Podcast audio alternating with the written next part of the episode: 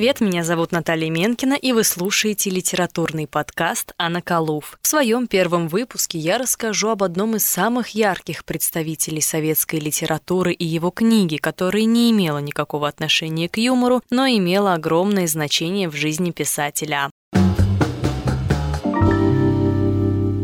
Михаил Зощенко являлся классиком русской литературы. Его дебют в печати состоялся в 1922 году, когда был опубликован первый сборник рассказа Синебрюхова. После этого интерес к писателю возрос, и на протяжении двух десятилетий Зощенко являлся одним из самых почитаемых писателей. Его ирония над необразованными мещанами вызывала смех и одобрение не только у простого народа, но и у всего советского руководства. Он ездил по стране с гастролями и публиковался в лучших советских журналах. Не переставая писать фильетонов, Зощенко начал работу над главным для себя произведением «Перед восходом солнца».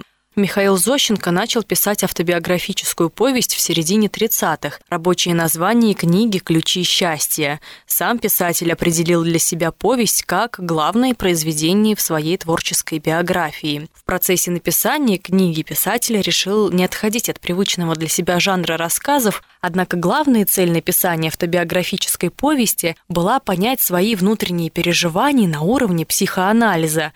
Его новеллы, в которых он рассказывал яркие воспоминания воспоминаний своей жизни чередуются с психоанализом Фрейда и трудами Павлова. Это было сделано не просто так, а Зощенко пояснял свои ощущения и воспоминания с научной точки зрения, чтобы отыскать первопричину своих страхов. Зощенко по жизни был меланхоликом и ипохондриком. Он считал это душевной болезнью и пытался побороть себя, внушить себе более позитивное мировосприятие – Цитируя и пересказывая ученых Фрейда и Павлова, Зощенко полагал, что тем самым сможет изменить мышление и побороть страх перед жизнью. В конце книги автор приходит к выводу, что сила разума способна победить страх, отчаяние и уныние. Последние главы книги посвящены торжеству разума над смертью, страданиями и старостью. В пример он приводит Гоголя и его страх умереть. В противовес ему пишет о людях, которые спокойно относились к смерти и даже находили в этом некий интерес. Известный библиотекарь Эрмитажа Лужков, по словам современников, с необыкновенной любовью и рвением относился ко всяким похоронным делам. Почти ежедневно он присутствовал на отпевании совершенно незнакомых ему покойников. Он бесплатно рыл могилу для бедных, до старости любил писать эпитафии и проводил на кладбище иной раз целые дни. Недовольствуясь этим, он построил себе домик рядом с Охтинским кладбищем. И окна его домика выходили на кладбище, как иной раз раз выходит сад. В страдании Зощенко находил потребность сильнее, чем перед страхом смерти, ведь у многих людей страдание – это привычка. Разум побеждает страдания. Но страдальцы отнюдь не хотят сдавать своих позиций. Именно они объявили горе разуму и стали опасаться его, решив, что все страдания происходят от него – и ни от чего больше. Страдание – позор мира, и надобно его ненавидеть, чтоб истребить. Так сказал Горький, и я целиком разделяю его мнение. Чтоб истребить страдания, существует наука. Она сделала немало, но впереди предстоит сделать еще больше. Огромный и светлый путь лежит впереди. Однако писатель не оставил вниманием тех, в чью жизнь действительно пришли события, потянувшие за собой страдания. Череда страданий приносит невероятные муки человеку, в том числе и физические, и только при усилии разума человек способен победить его, считал Зощенко. Как много и какие тяжкие страдания иной раз испытывают люди. Они испытывают эти страдания чуть ли не при всех обстоятельствах горемычной человеческой жизни, чуть ли не на каждом перекрестке их пути. Эти страдания происходят и от физических причин, и от причин, лежащих в глубинах психики, и от причин внешних, которые иной раз с немалой силой влияют на ту сложную сумму дел и поступков, какая именуется человеческой жизнью. Эти страдания нередко сопровождаются страхом. Страх довершает картину жизни. Страх усиливает страдания, разоружает людей и нередко, как мы видели, влечет их к смерти. Однако разум побеждает страх. Разум находит пути к счастью. Разум создает науку, науку достойной и справедливой человеческой жизни. Последняя глава книги описывает победу разума над старостью, а Зощенко общался с людьми почтенного возраста, и у каждого было свое мнение на этот счет. Один, к примеру, никогда не курил, другой курил, но занимался спортом, третий ел клюкву и встречался с молодыми женщинами, которые не подозревали о его почтенном возрасте. Последний утверждал, что поддерживает свою молодость вином, однако опухшие глаза и лицо говорили об ином. И тогда Зощенко понял, что нет единого правила для долголетия – молодость молодость в голове. Нет, я никогда не мечтал жить долго, никогда не хотел жить до 100 лет. Я не видел в этом прелести или удовольствия. Но я бы хотел жить так, чтобы не особенно стареть, чтобы не знать жалкой слабости, дряхлости, уныния. Я бы хотел до конца своих дней быть сравнительно молодым. То есть таким, который не потерял бы в битвах жизнью некоторую свежесть чувств. Вот это примирило бы меня со старостью. Я не стал бы так гнушаться этих предстоящих лет. Я бы ожидал мою старость не столь озлобленной, озлобленно и не с таким отвращением, какое было в моем сердце.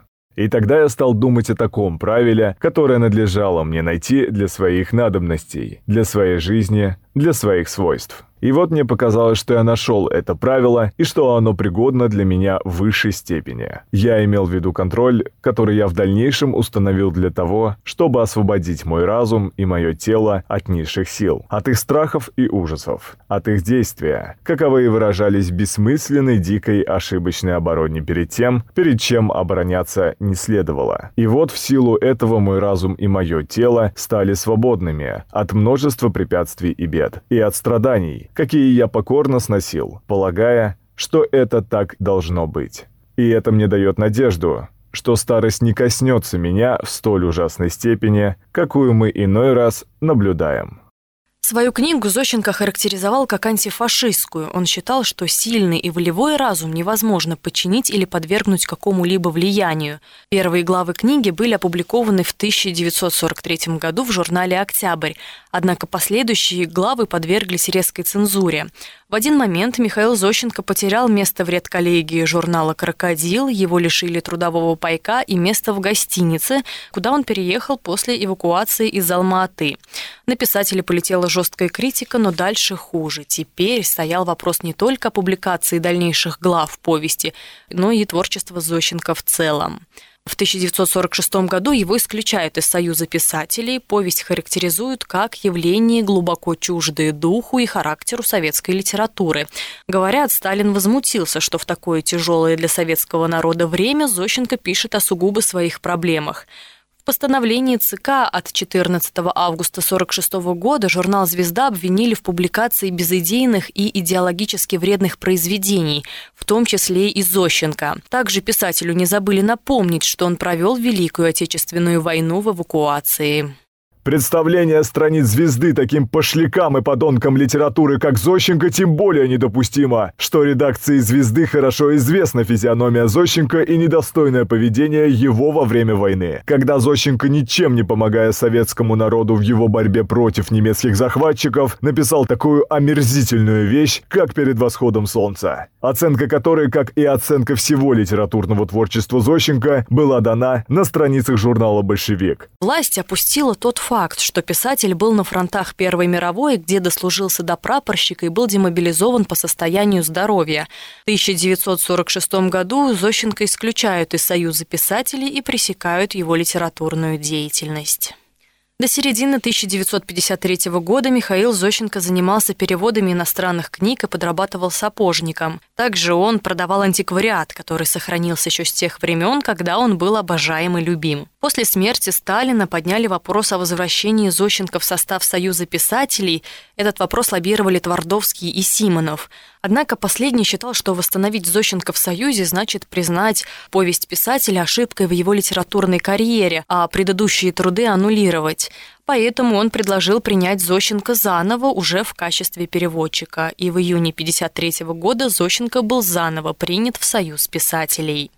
А в этом же году его и Анну Ахматову приглашают на встречу с английскими студентами. Один из студентов спросил писателя, что он думает по поводу ситуации с повестью, которая произошла в 1946 году, на что Зощенко отвечает, мол, полностью не согласен с партией.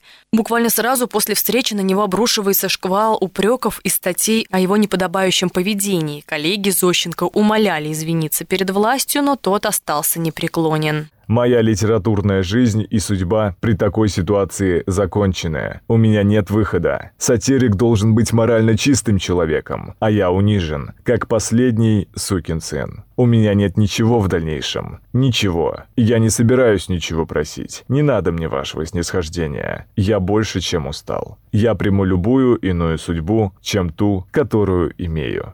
Полноценная публикация повести «Перед восходом солнца» состоялась лишь в 1973 году в США, через 15 лет после смерти Зощенко. Годом ранее в журнале «Звезда» под названием «Повесть о разуме» вышла вторая часть книги. Название изменили, чтобы оно не было связано с первой частью, опубликованной в 1943 году в журнале «Октябрь». Полностью книга вышла на родине писателя в 1987 году. К сожалению, судьба главной книги Зощенко была далеко не успешной успешной. Возможно, из-за советской власти, а может из-за того, что люди привыкли к ироничным рассказам писателя, повесть не стала известной в широких кругах.